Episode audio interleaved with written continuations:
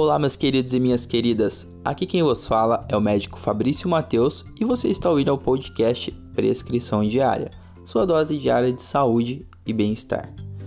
O episódio de hoje ele é um pouco mais descontraído e assim, trago verdades, mas de um ponto de vista do profissional, do médico e dos colegas. E nada mais são do que cinco itens que o paciente deveria prestar atenção na hora de ir para uma consulta médica, coisas que ele não deveria fazer ou tomar um cuidado maior em relação a isso, beleza? Que são atitudes que às vezes eu mesmo ou outros colegas reprovam ou então ficam irritados ou atrapalha a consulta ou atrapalha a relação médico-paciente. Então vamos lá. Primeiro item, que é o que a maioria já deveria saber: não usar o celular durante a consulta médica. Por quê?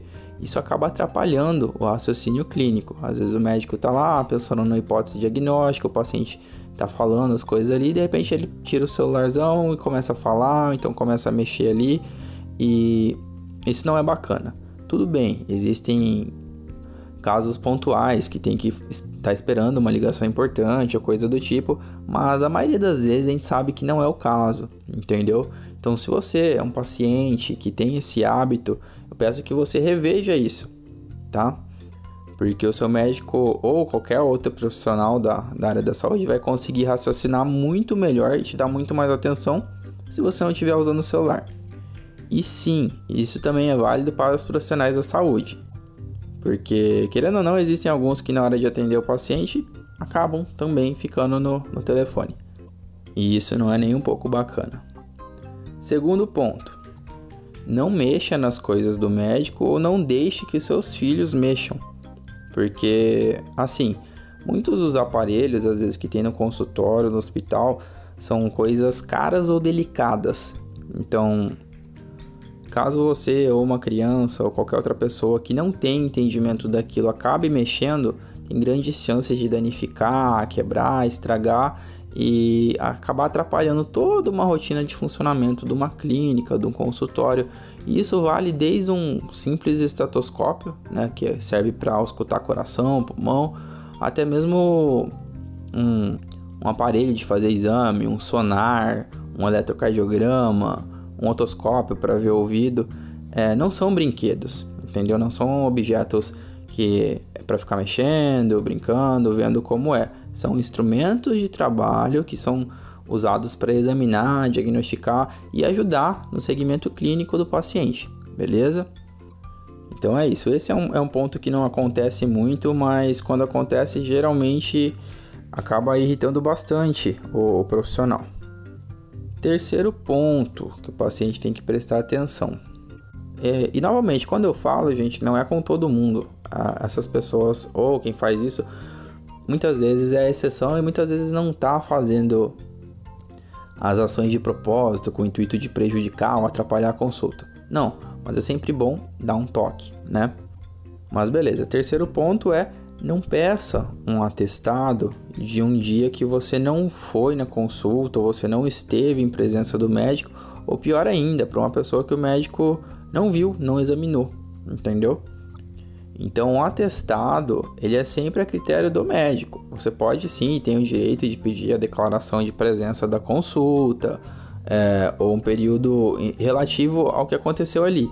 Mas a questão de repouso, de dias a partir da consulta, isso é critério do médico. Então não adianta falar que você estava ruim desde ontem, ou que você passou mal na semana passada, porque essas coisas podem dar um problema muito grande para o profissional. Por exemplo, se eu pego e dou um atestado para um paciente do dia anterior à consulta, e só para citar um exemplo extremo, mas que já aconteceu em mais de uma vez, tá? E se nesse dia anterior o paciente cometeu algum crime ou precisou de algum álibi, ele vai falar: ah, não, o médico me deu atestado, eu estava na consulta, ou coisa do tipo. E aí você, em tese, fica na sinuca de bico, o profissional, entendeu? Porque às vezes envolve até a polícia, envolve até os, os chefes ou contratantes do, do paciente quando ele é um empregado, né? Então por isso não, não insista nesse ponto. Quarto ponto que costuma também irritar bastante o profissional da saúde é, paciente que chega ameaçando ou gritando. Sim, existe gente que faz isso, que às vezes já chega gritando com, o profissional, ameaçando, falando que vai fazer mil coisas. E beleza, às vezes a pessoa está passando mal, está numa situação extrema, mas o que eu oriento a todo mundo é sempre procurar manter a calma, tá? Entenda que do outro lado ali do, da mesa de consulta, do consultório, tem um profissional que também é um ser humano, entendeu? Então ele precisa do ambiente mais harmônico possível para poder raciocinar melhor. E hospitais, pronto atendimentos, consultas muitas vezes já são um pouco tensos demais, então tudo que o paciente puder fazer para colaborar com uma maior tranquilidade é sempre bem-vindo. Quinto e último ponto que particularmente a mim me irrita bastante é o fato de que alguns poucos pacientes é, tratam mal o resto da equipe. Então, às vezes, distrata a secretária, distrata enfermeiro, e aí que é só falar com o médico. Isso não é bacana. O médico não trabalha sozinho. O médico ele faz parte de uma equipe. Então, às vezes do lado do médico tem o recepcionista, tem o técnico de enfermagem, tem enfermeiro, nutricionista, entendeu? Então, nem todo esse apanhado de pessoas, é, essas várias especialidades que contribuem para um melhor atendimento, para um melhor diagnóstico do paciente. Então, sempre procure enxergar todos eles como iguais, tá? Apenas com funções distintas. No mais é isso. Você já se pegou fazendo alguma dessas coisas? Não tem problema. É só a gente criar consciência e procurar melhorar sempre. E, e sim, existem profissionais e profissionais. Sei que às vezes vai ter paciente que vai querer justificar falando, ah, porque o, o médico era ruim ou a enfermeira não era boa mas todos são pessoas no fim das contas. E acaba que a gente é responsável apenas por nossas atitudes. Então, no que você tiver controle, dê o melhor de si, faça o melhor possível, tenha o melhor comportamento possível, que com certeza, de uma forma ou de outra, isso vai ser gratificado, isso vai retornar em bem para você.